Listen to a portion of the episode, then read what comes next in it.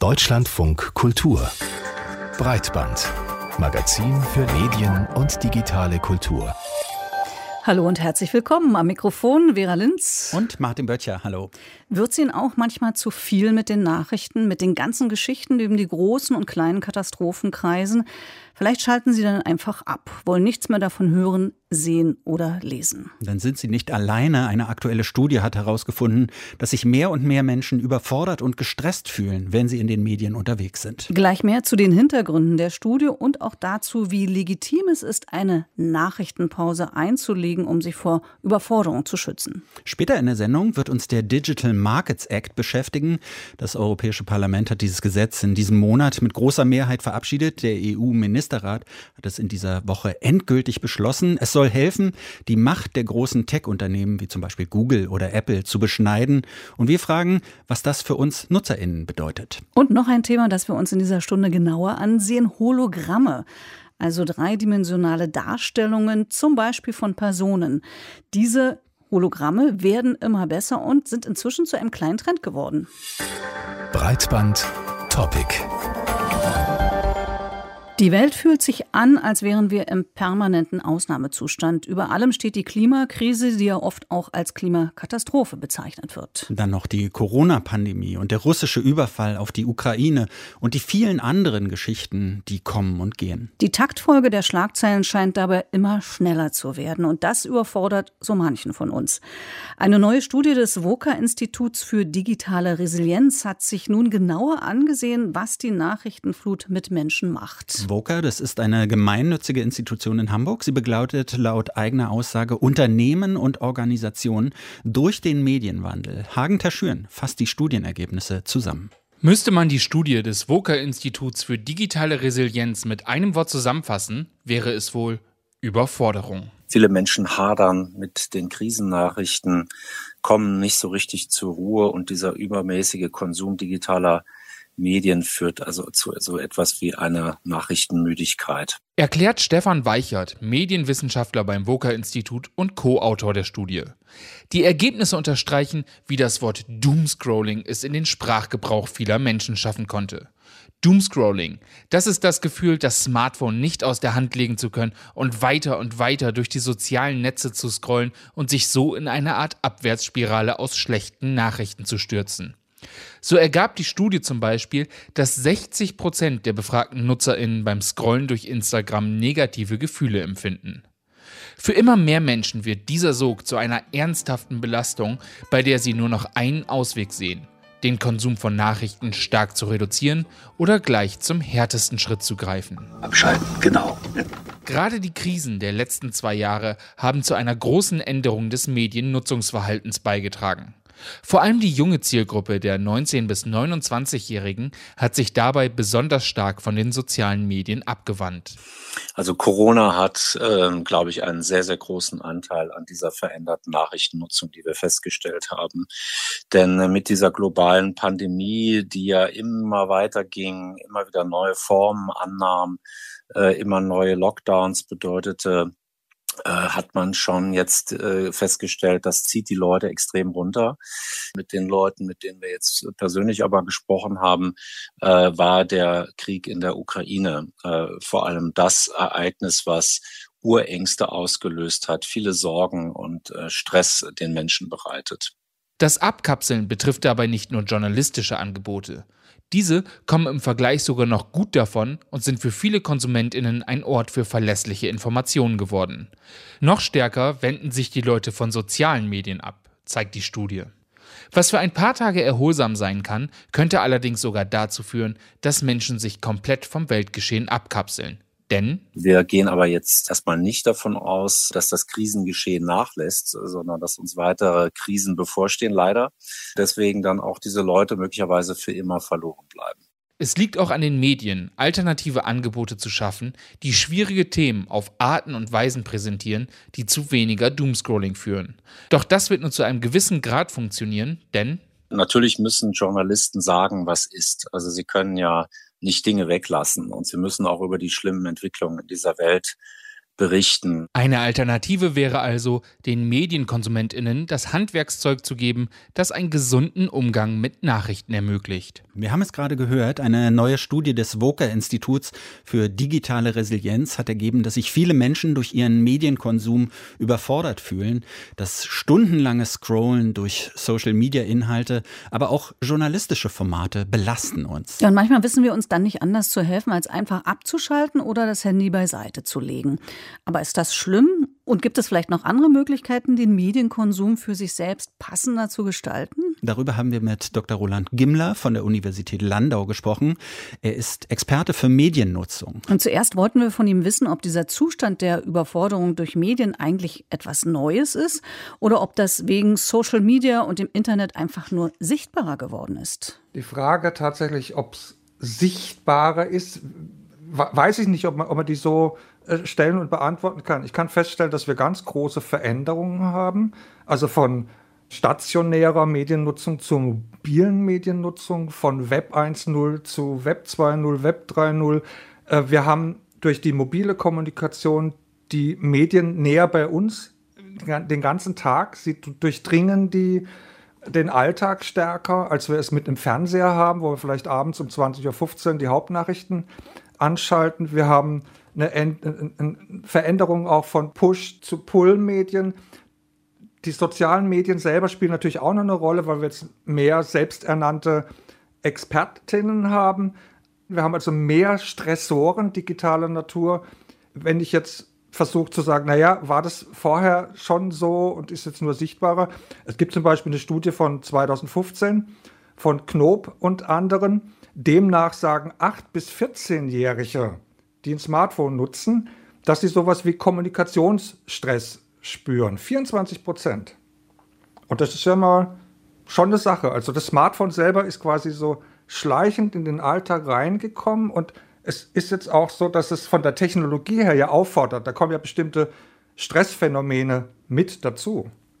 Das klingt also schon danach, als wenn sich die Situation verändert hätte. Also wir mehr überflutet werden mit Nachrichten. Ich jedenfalls kann mich selbst nicht erinnern, mit acht und 14 Jahren eine Informationsüberflutung empfunden zu haben.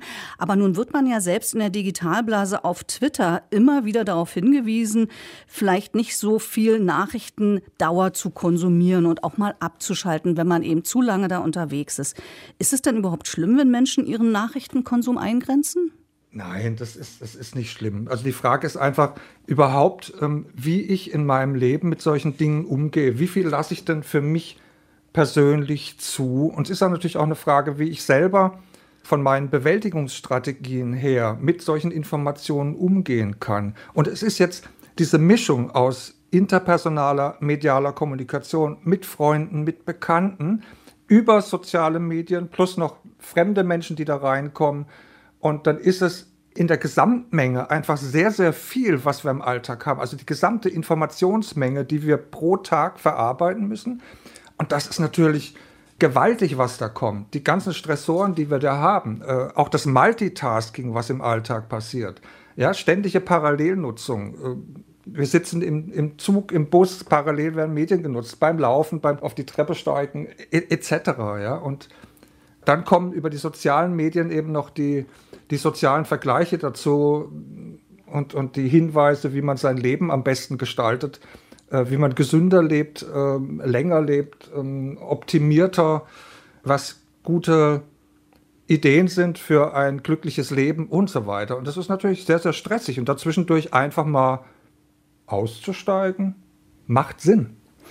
Was würden Sie denn sagen? Was für Mittel und Wege gibt es, den, den eigenen Medienkonsum in Bahnen zu lenken, mit denen man sich selber dann auch wohlfühlt? Ja, also am besten kann man sich das vielleicht klar machen, indem man sich zunächst mal anschaut, und ich glaube, das ist damit auch angesprochen, sowas wie Medienkompetenz. Ja. Äh, und wenn ich mir jetzt klar mache, was heißt das? Also es geht ja darum, dann in kompetenter Weise einen Medienumgang auszuüben, in Form, dass er für mich funktional ist, dass er insgesamt kreativ ist, selbstbestimmt, selbstreguliert, aber auch sozial und persönlich angemessen und verträglich. So, und wenn ich das jetzt mal als Grundlage nehme, was ist für mich funktional? Heißt bedürfnisadäquat. Es muss für mich selber passen. Ja, und das heißt, wenn es zunächst mal darum geht, selbstbestimmter zu nutzen, weil ja Medien heutzutage äh, einen eher anspringen und sagen, klick mich, mach mal wieder was und so, das ist eine andere Situation. Ähm, geht, ist also gerade diese Selbstregulierung und Selbstbestimmtheit ein wesentlicher Punkt. Und sich selber wohlfühlen kann dann heißen, gerade angesichts solcher Meldungen, wie wir sie jetzt gerade haben, in, auch in den Massenmedien, also wo, wo ständig eine Bedrohungslage quasi deutlich wird, dann braucht es für den Einzelnen, jetzt spreche ich mal eher aus der klinischen Sichtweise, aus der therapeutischen, braucht es zwischendurch immer mal wieder auch sowas wie ein Retreat oder eine Diät oder Detoxing, der Begriff ist nicht so schön, aber mal zu gucken, wer bin ich eigentlich, was will ich wirklich, muss ich mich verrückt machen lassen, was sind eigentlich meine Bedürfnisse. Das heißt, konkreter Schutz wäre, immer mal wieder eine Auszeit zu machen, die eigenen Bedürfnisse zu überprüfen, weil die sind ja Basis einer funktionalen und zielgerichteten Auswahl von Medieninhalten und nicht medialen Alternativen. Wenn ich also meine Kosten-Nutzen-Bilanz nicht mehr überprüfe, weil ich so getrieben werde durch die Medien, ja, wenn ich dann nicht zwischendurch prüfe und schaue, okay, sagen wir mal, das wäre so ein gutes Beispiel, hm, die letzten zwei Wochen, wie war das so? Habe ich mir da mehr negative Nebenwirkungen durch meine Mediennutzung eingefahren als positive? Wie bin ich damit umgegangen? Gab es so Überforderungsgefühle? Habe ich die Informationen, die da alle reinkamen, überhaupt noch adäquat für mich verarbeitet oder haben die was mit mir gemacht? Das ist, glaube ich, wichtiger Ansatzpunkt, einfach wieder zu überprüfen, ob nicht die eigenen Mediennutzungsmuster in irgendeiner Form so einen dysfunktionalen Spin bekommen haben. Und dafür brauche ich sowas wie eine Urteilskompetenz, die nicht nur sich auf die Medienangebote bezieht, sondern eben auch auf meine eigene Mediennutzungsweise. Und zum Überprüfen muss man erstmal aus dem berühmten Hamsterrad, denn wir sprechen ja nicht umsonst auch von den Stressfaktoren, die bis hin zu Digital Burnout führen sollen, dann aus diesem Hamsterrad auch mal auszusteigen. Die Studie vom VOCA-Institut hat ja gezeigt, dass das Abwandern der KonsumentInnen soziale Medien stärker betrifft als journalistische Angebote ja. von großen Marken. Ist eine Rückbesinnung auf, sagen wir in Anführung, altes Medienkonsumverhalten vielleicht auch eine Antwort?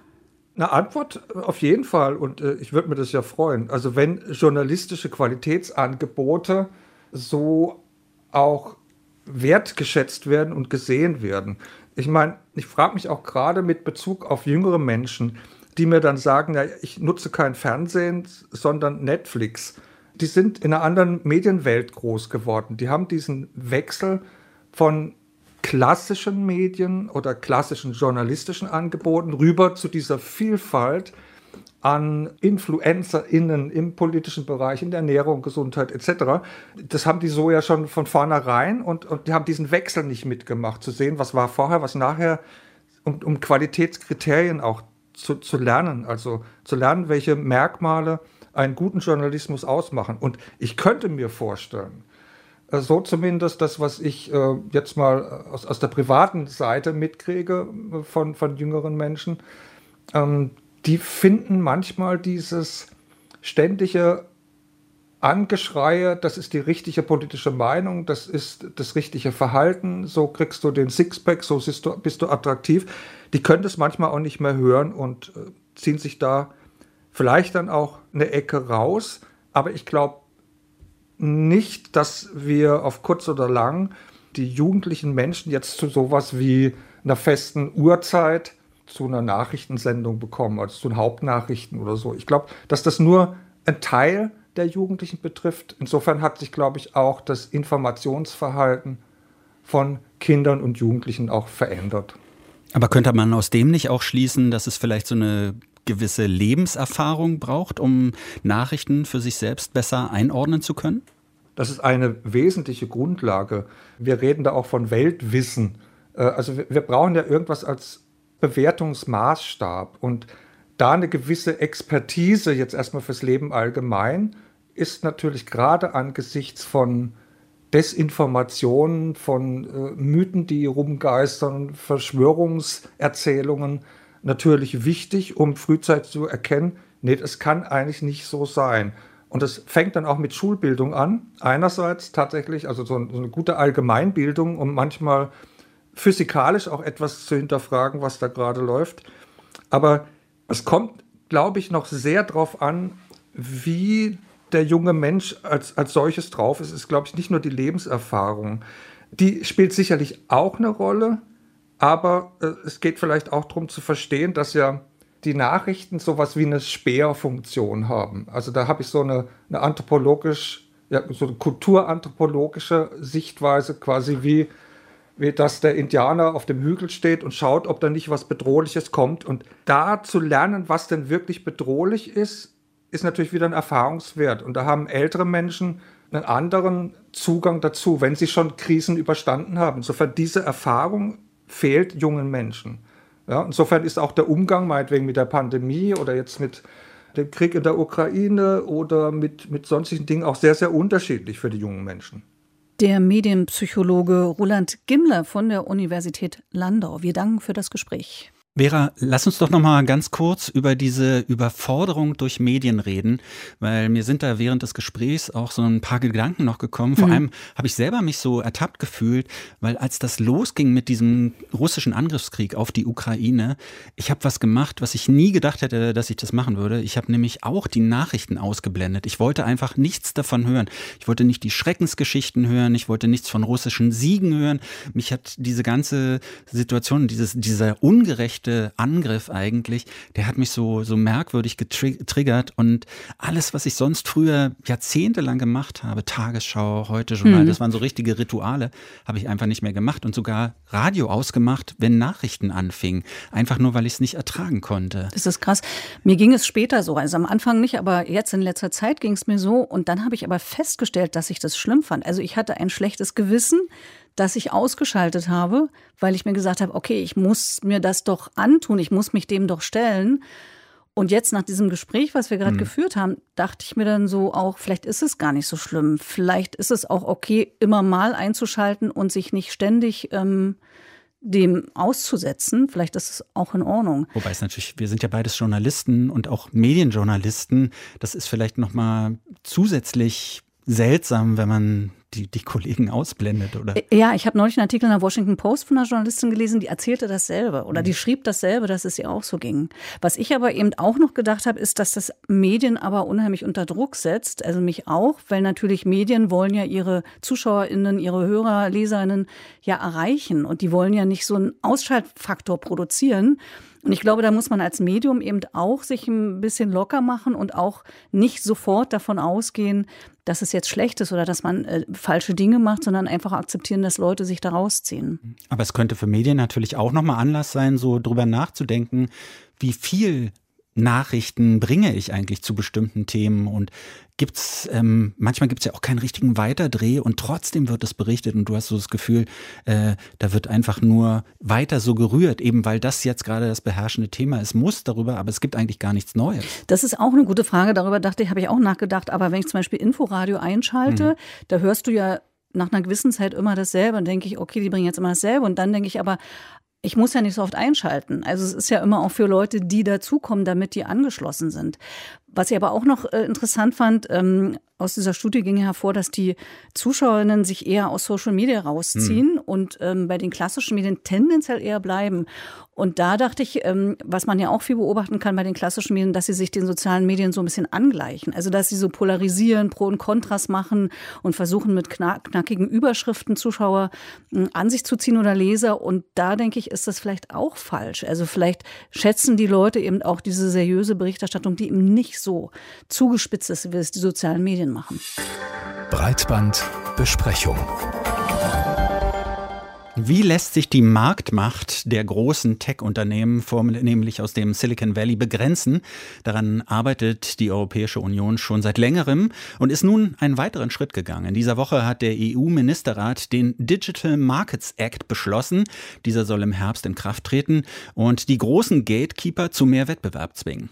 Ja, da gibt es eine ganze Liste von Maßnahmen drin. Zum Beispiel dürfte Apple dann App Store nicht mehr, dann im App Store nicht mehr darauf bestehen, dass alle Zahlungen über Apple abgewickelt abgewickelt werden müssen. Oder ein anderes Beispiel, UserInnen müssten ein Opt-out zur Zweckentfremdung ihrer Daten haben. Die müssten das also abwählen können. Was allerdings im Gesetz noch nicht geklärt ist, ist die Frage, welche Unternehmen am Ende tatsächlich so als Gatekeeper bezeichnet werden. Eine Definition dazu steht nämlich noch aus. Also kann man sicher davon ausgehen, dass Firmen wie Google und Apple, die wenig Lust haben dürften, in diese Regulierung zu fallen, im Zweifel vor Gericht ziehen werden. Darüber haben wir mit Indra Spieker, genannt Dömann, gesprochen.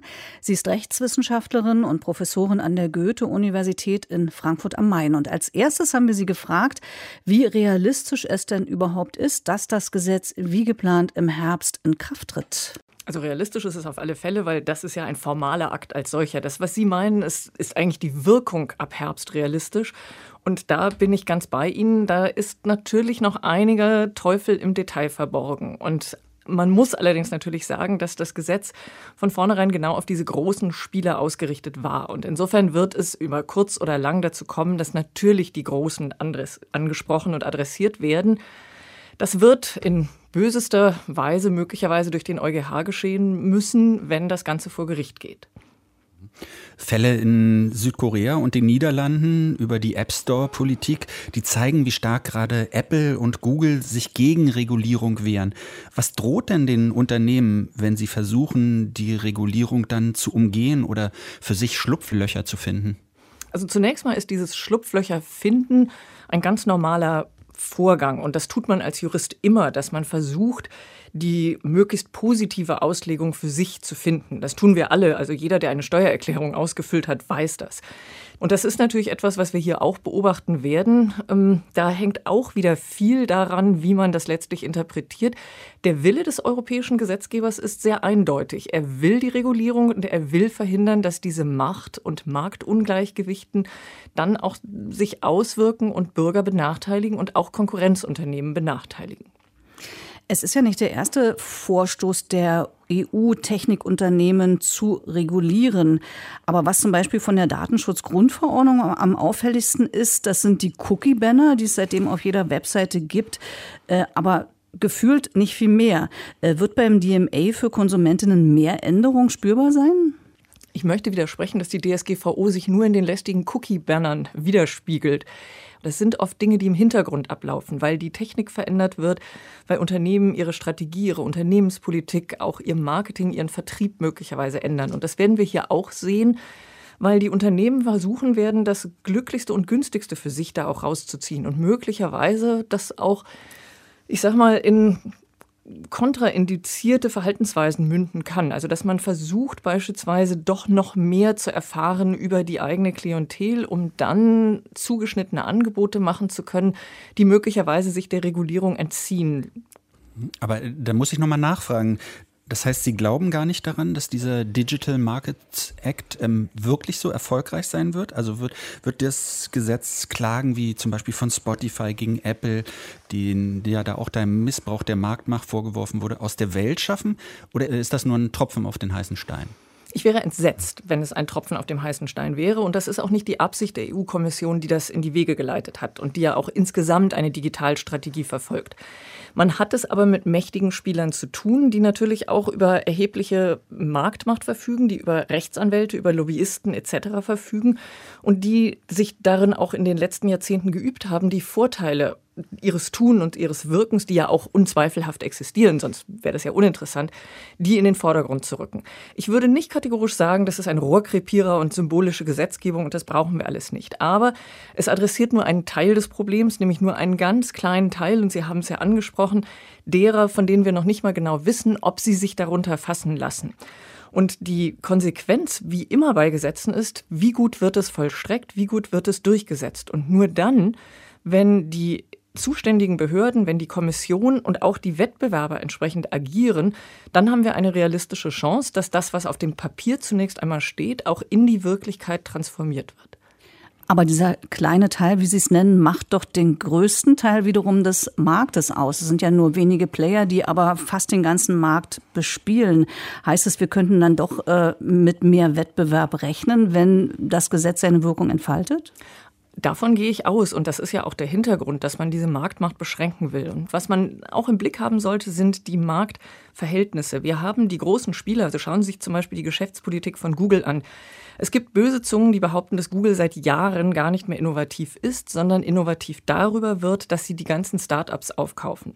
Und die werden dann natürlich vereinnahmt und auf diese Art und Weise kommt es dann dazu, dass Google immer weiter wächst und Marktmacht auch aufbaut, weil potenzielle Konkurrenten gar nicht mehr den Fuß in die Tür bekommen. Wenn wir jetzt mal annehmen, dass der wirklich große Wirkung haben wird und dass, dass er so durchgesetzt werden kann, könnte dann vorstellbar sein, dass Ähnliches passiert wie, wie bei der DSGVO? Das war ja damals so, dass auf einmal die, die meisten Webseiten und Apps weltweit dann zum Beispiel ja Cookie-Banner eingeführt haben. Und ist das vorstellbar, dass das jetzt auch der Fall sein wird? Also dass die EU da eine Regelung einführt für weite Teile des Internets, die dann weltweit ja so, so Wirkung zeigen können? Davon gehe ich aus. Und das ist etwas, was in Deutschland speziell sehr stark unterschätzt wird. Europa ist im Bereich der Digitalisierung Trendsetter, wenn man so sagen will, und sicherlich Regulierungssetter.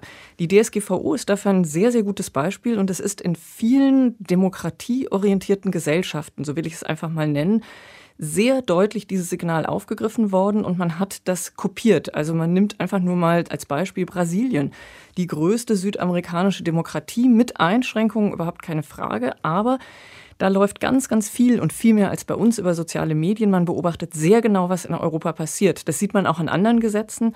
Die künstliche Intelligenzverordnung, die im Moment auch diskutiert wird, die wird schon in Brasilien kopiert. Und so wird das mit dem Digital Markets Act auch sein. Denn das Problem haben wir ja nicht nur in Europa, das ist ein weltweites, globales Problem. Und das empfinden alle als bedrückend, dass es diese einzelnen wenigen Anbieter gibt, die ihre Marktmacht ja auch tatsächlich nutzen. Würden Sie sagen, dass diese Regelungen, die hier in Europa jetzt erlassen worden sind, dass die ein Wettbewerbsvorteil sind? Die könnten ein Wettbewerbsvorteil sein, wenn unsere europäische Wirtschaft aufspringt und anbeißt. Das hat man bei der DSGVO ganz gezielt gewollt. Da war immer die Rede, man will ein Level Playing Field schaffen.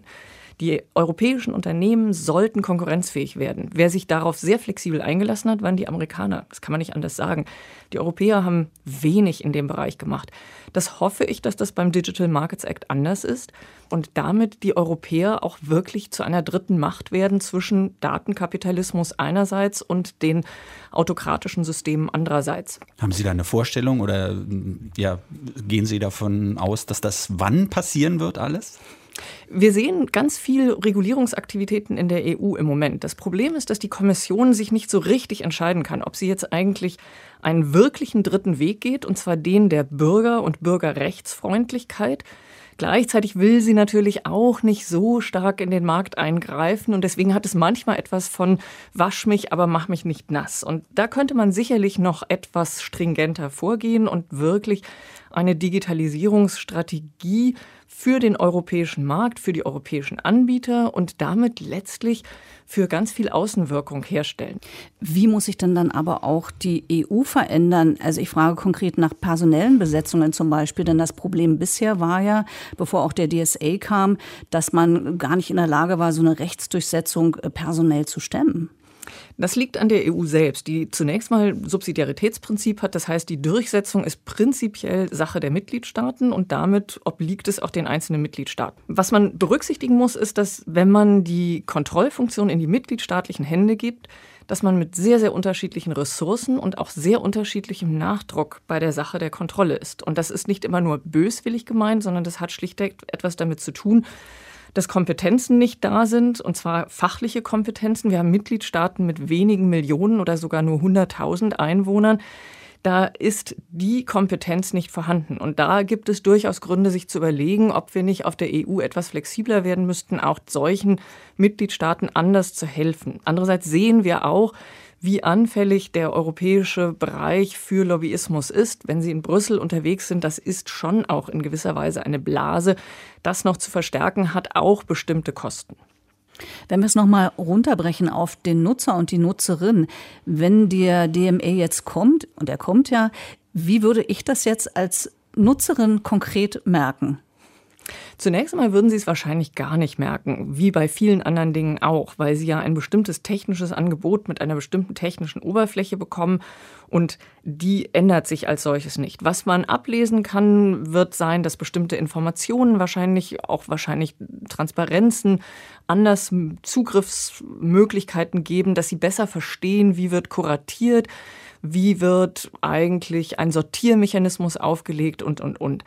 Das, was eigentlich entstehen sollte, und das nicht nur über den Digital Markets Act, sondern überhaupt über die Digitalisierungsgesetzgebung, ist, dass wir uns so ein bisschen wie bei AGBs in einem sicheren und vertrauensvollen Raum bewegen, dass wir das Gefühl haben, da wird mit unseren Daten und mit uns nichts gemacht, was wir nicht von vornherein begreifen und dem wir auch grundsätzlich zustimmen. So wie wir eben wissen, dass die Mängelgewährleistung auf eine bestimmte Weise funktioniert, so müsste das auch im digitalen Kontext sein. Und der Digital Markets Act ist ein Schritt dahingehend, solch ein vertrauensvolles Umfeld zu schaffen.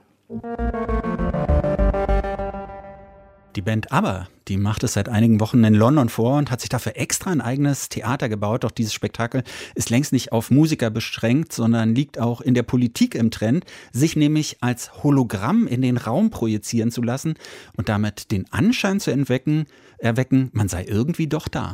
Ja, im diesjährigen französischen Präsidentschaftswahlkampf zum Beispiel umhüllte bei einigen Veranstaltungen ein gelb-türkiser Spiralnebel die Bühne und aus diesem Nebel tauchte dann plötzlich der Spitzenkandidat der linken Partei La France Insoumise, Jean-Luc Mélenchon, auf als Projektion. Und wir fragen uns nun, ist das die Zukunft von Massenveranstaltungen oder nur ein vorübergehender Hype? Matthias Finger hat sich das genauer angeschaut. Es ist nicht zu glauben, tief im Londoner Osten steht ABBA auf der Bühne, achtmal pro Woche. Die Bandmitglieder sehen aber gar nicht so alt aus wie im echten Leben, so um die 70, 80 Jahre, sondern sind erstaunlich jung. In der Show treten computergenerierte, dreidimensionale Projektionen auf, Hologramme eben. ARD-Korrespondentin Gabi Biesinger war bei der Premiere im Mai dabei. Ja, es hat wirklich alle Erwartungen übertroffen. Die Fans, die sagen, wir hätten uns das nicht vorstellen können, dass es wirklich so wirkt, als wenn die vier Abbas auf der Bühne stehen. Agneta, Björn, Benny und Annie Fried wollen es noch mal wissen. Sie haben ein neues Album und eine neue Show namens Voyage rausgebracht. Tägliche Auftritte fernab der Heimat wären vermutlich etwas viel gewesen. Also wurden die Oldies in mit Sensoren übersäte Ganzkörperanzüge gesteckt und von 160 Kameras gefilmt. Als Grundlage für die, Achtung Wortwitz, Avatare auf der Bühne. Jeder fühlt sich angesprochen. Also die Emotionalität wird durch diese Präsenz und durch die Zuwendung noch verstärkt. Also einerseits sieht man die Gesichtsausdrücke dieser Figuren und andererseits schauen die Figuren einen scheinbar immer an. Holographie fasziniert die Menschen. Im allerersten Star Wars-Film wird Prinzessin Leia von R2D2 auf einen Tisch projiziert, natürlich als Hologramm. Helft mir, Obi-Wan Kenobi. Ihr seid meine letzte Hoffnung. Und im Film Blade Runner 2049 führt Ryan Gosling gar eine Beziehung mit einem Hologramm. Ein besorgniserregender Fall von Fiktosexualität. Willst du lieber tanzen oder dein Geschenk aufmachen? Was ist denn der Anlass? Sagen wir einfach, es ist unser Jahrestag. Wirklich? Wir tun einfach so. Das Prinzip des Hologramms hat 1947 der ungarische Ingenieur Gabor Denisch entwickelt. 1971 bekam er dafür den Physik-Nobelpreis. Laserstrahlen und Lichtwellen, die das darzustellende Objekt bricht, treffen auf eine Fotoplatte und überlagern sich zu einem Interferenzmuster. In dem ist die räumliche Anordnung gespeichert und wird bei erneutem Lichteinfall sichtbar. Ein kompliziertes Verfahren. Die aktuellen dreidimensionalen Projektionen sind eher Pseudo-Hologramme. Man projiziert ein Bild zum Beispiel auf eine Glasfläche oder typischerweise auf Metallflächen oder auf Flächen, die mit Folie überzogen sind. Und so kommt man auch zu diesen dreidimensionalen Eindrücken. Auch Politiker haben das Hologramm entdeckt, um die eigene Macht zu demonstrieren. Recep Erdogan lässt sich überlebensgroß auf Bühnen projizieren. Der französische Linkspopulist und Herausforderer von Emmanuel Macron, Jean-Luc Mélenchon, schwadroniert vor Anhängern gleichzeitig in zwölf verschiedenen Städten als Hologramm und macht so die sagenhafte Multilokalität möglich. Eine alte Technik, die das Konzert aber nie ersetzen könne, findet Markus Kleiner von der SRH-Uni in Berlin, zumindest mit Blick auf künstlerische Performances. Dieses Live-Erlebnis ist nicht ersetzbar, weil es eben durch eine Einmaligkeit äh, der Situation, der Begegnung äh, sich auszeichnet. Also ich bin beim Konzert, sehe dann die MusikerInnen, die äh, ich feiere und die, von denen ich begeistert bin. Und äh, auch das ganze Excitement, die Konserve macht es sozusagen zum seriellen Erlebnis. Und es hat nichts Besonderes mehr in dem Sinne. Dabei ermöglicht die Plastizität eine bislang nie erreichte Immersion und geht weit über zweidimensionale Seherlebnisse hinaus. Die neue simulierte Körperlichkeit täuscht Liveness vor und ist ein Produkt für eine alternde Gesellschaft mit alternden Künstlern. Die Rolling Stones, Iggy Pop und Paul McCartney könnten uns durch Hologramme erhalten bleiben, bis in alle Ewigkeit. Also das ist ein Zusatzmarkt, ein neuer Zusatzmarkt und ein Markt, der unabhängig von Wetter, von Krankheit, von äh, politischer Wetterlage und so weiter funktionieren und laufen kann. Ähm, er ist vor allem, denke ich, ökonomisch motiviert und nicht künstlerisch. Selbst vor digitaler Leichenfledderei schreckt die Musikindustrie nicht zurück. Tupac Shakur und Amy Winehouse, Whitney Houston und Maria Callas sind nach ihrem Tod als Hologrammklone auferstanden. Und in Japan